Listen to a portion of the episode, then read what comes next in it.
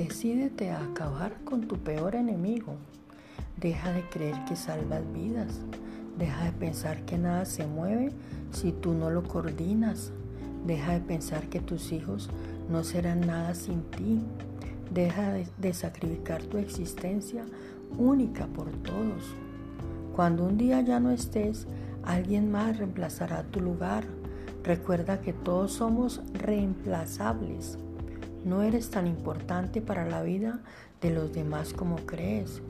Dios te hizo responsable de una sola persona y es a la que tienes siempre al final de la lista, a la que más ignoras y a la que menos tratas de complacer. Y esa eres tú mismo, tú misma. Suelta todo, quítate los perjuicios, esas cargas, esas máscaras y sé tú misma, sé tú mismo desde tu alma y tu ser.